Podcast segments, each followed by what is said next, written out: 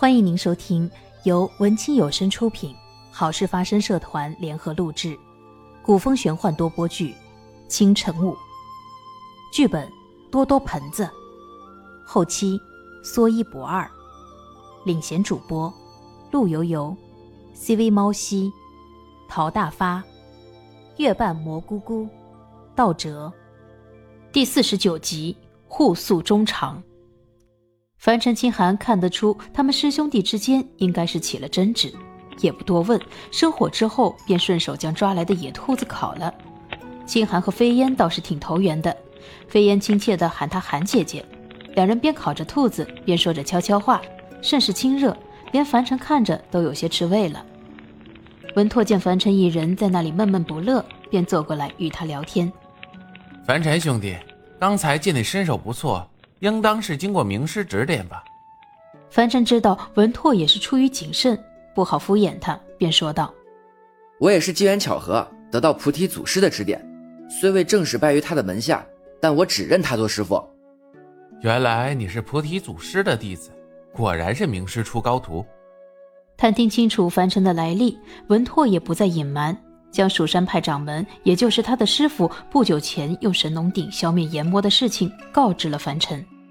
师傅对抗炎魔耗尽修为，羽化前将神农鼎托付于我，让我将神农鼎妥善收藏，要不然他在现世会引来三界更多的纷争。只是我愚钝，到现在还不知道该如何收藏，只能带着师弟师妹过着东躲西藏的日子。刚刚行之还为此生气了。樊城知道文拓最终如何收藏神农鼎，是他们此次穿梭回来要探听的重要情况。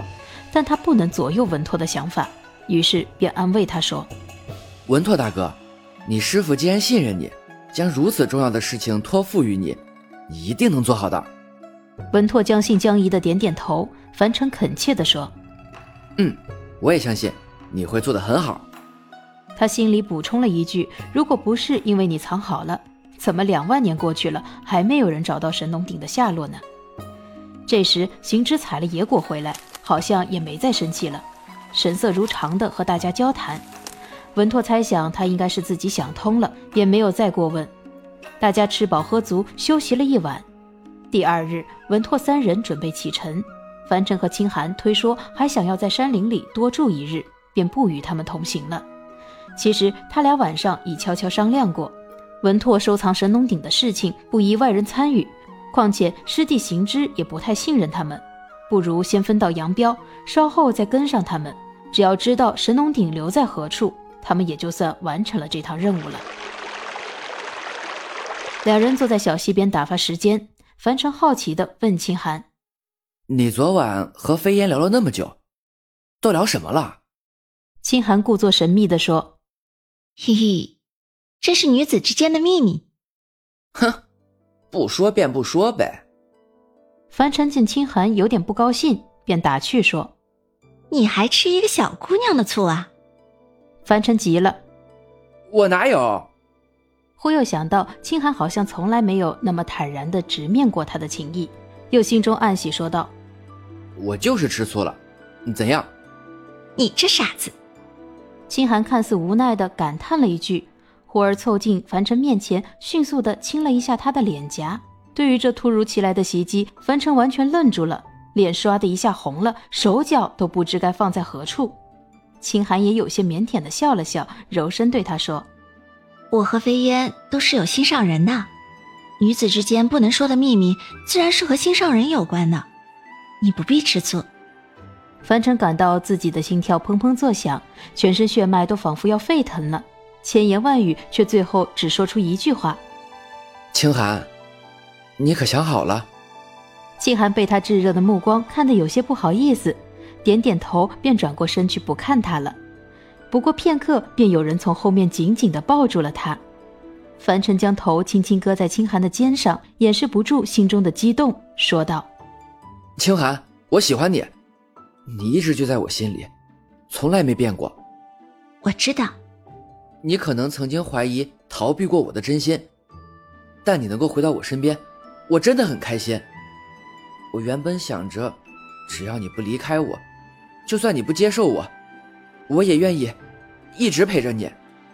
清寒心中感动，转过身，把脸埋在他的胸前，用双臂紧紧的回抱住了他。是我不好，有勇气面对强敌，却没有勇气面对爱我的人。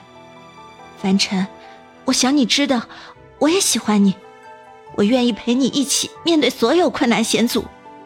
清寒知道，或许等着他们的将是残酷的现实，但正是因为这样，此刻的美好才应该尽力去创造。并且他们也应该为了能够创造更多的美好，去全力战斗。凡尘捧起清寒的脸，直勾勾地盯着他看，像获得了世间至宝一般。清寒不禁灿然一笑，凡尘心中一热，吻住了清寒的双唇。清寒顺从的任由他从浅尝到深吻，直到两个人都喘不过气来，才不得已分开了。清寒羞红了脸，娇嗔道：“没想到你还会这个。”亏我还一直把你当做不谙世事的傻小子，这都是齐城大哥教我的。你那个时候不愿意理我，我就找他请教了一下如何与心爱的女子相处。西城大哥真是我的好老师。两人在溪边坐下，依偎在一起，互诉衷肠。过了良久，清寒才轻轻地说：“我们是不是该启程跟上文拓他们了？”现在太美好了。我们再多待一会儿吧。不曾想耽误了这一会儿，等到他们再追上文拓三人时，看到的却是飞烟冰冷的尸体。文拓抱着他失魂落魄的样子，而行之则不知所踪。